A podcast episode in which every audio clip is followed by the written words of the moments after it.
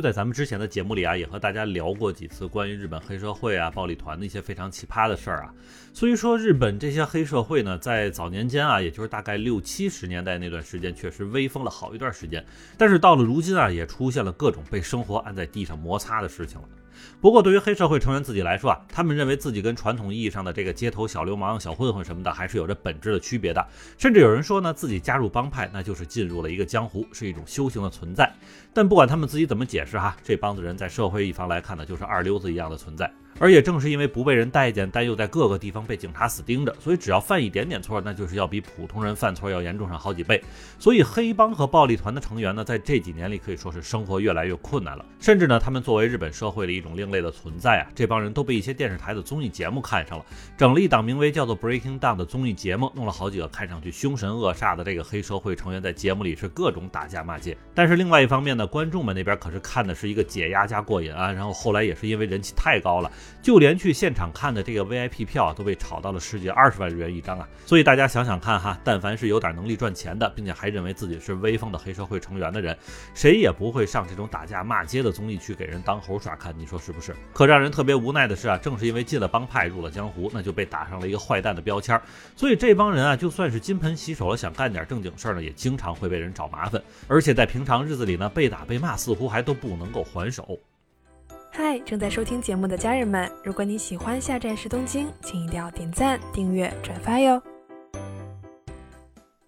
欢迎大家回来，我是在站台等你的八尾。那说起日本黑社会啊，现在不少朋友可能都要当成一个笑话听了，因为曾经我们印象中的那种古惑仔味道的黑社会暴力团早就没有了，剩下的是一帮被社会欺负的嗷嗷叫的，又看上去很凶神恶煞的这种反差人士团体。那为什么这么说呢？因为就在近几年啊，这个日本媒体对外报道的和黑社会相关的一些社会新闻里边，虽然新闻看上去都是正常的报道，但是内容呢，往往都是让人觉得啼笑皆非啊。就拿之前在日本名声响当当的这个山口组的一个分支的事儿来说哈，曾经日本媒体呢就对该帮派中啊一个组长级别的头目被警察逮捕的事儿进行了报道。那说是这名黑社会成员呢涉嫌杀人未遂，但是受害者一方呢其实也并不是什么好人哈，是同为山口组的另外一名五十一岁的成员。但是要知道啊，这名被逮捕的组长的名字啊叫叫做中田浩司，而他在被抓的时候啊，他的年龄已经是六十多岁了。所以在看到这里的时候啊，不少日本的吃瓜群众们就开始感叹说啊，本来已经是一个退休的年纪了哈，却还要出去打打杀杀的，真的太可怜。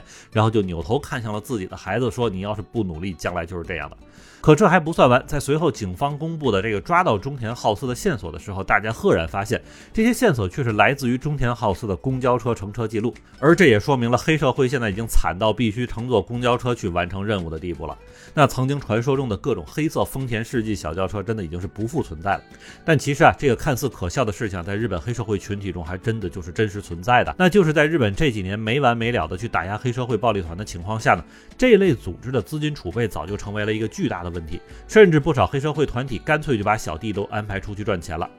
只不过就和咱们节目开头时所说的一样哈，就算他们干点正经事儿的话呢，也会被很多人，特别是警方盯着。比如说，还是在山口组里边，曾经就有一个中层头目准备去开个居酒屋挣点钱啊。而就当居酒屋开了一段时间之后啊，不少顾客反馈说是他家的这海鲜饭是真的做的又好吃，量又足，而且价格还不贵。那这一下子就让同行们特别不开心了。那好吧，这个曾经是黑社会的货，肯定是往饭菜里放了什么东西，那我们举报他吧。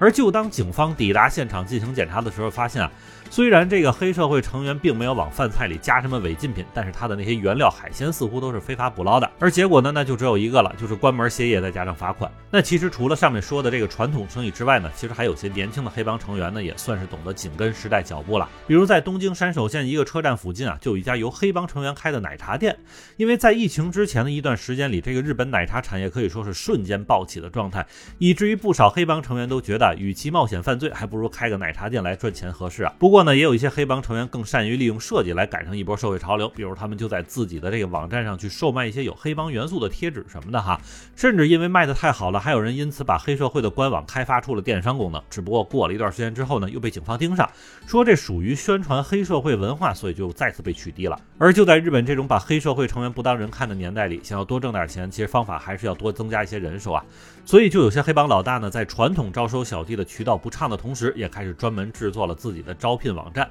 那这里呢，咱还得说说山口组的例子哈，他们近年来呢也确实出现了人手紧缺的问题，出去骂个街、收个保护费什么的都没有人去干了。所以山口组这边也是专门做了自己的官方招聘页面，只不过在开始的时候呢，实在是没有正规公司愿意接他们的活，所以逼得这帮人干脆就从组织内的人去找。然而结果呢，也是显而易见的，那就是整个页面都是不老好看的。但好在持续一段时间之后呢，终于是有公司愿意给他们做网站了。所以大家现在能够看到的山口组官网页面呢，其实就是一个标准的建筑公司的网站，而且上面还挂了各种和蔼可亲的这个员工照片以及各种奖状之类的事儿。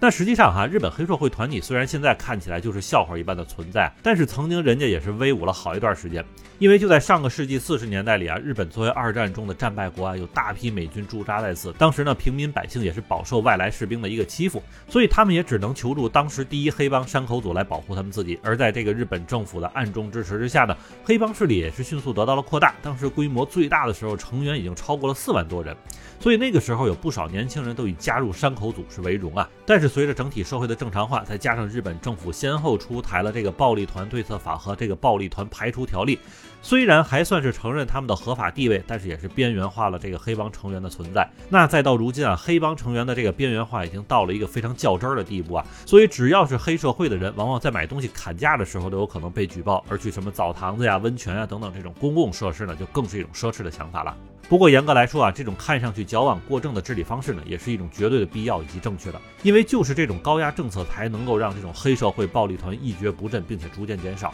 那想想看哈，要真的是继续过去那种没人管的方式，这帮人呢还不是要上了天吗？那么好，感谢大家收听下站时东京，我是在站台等你的八尾。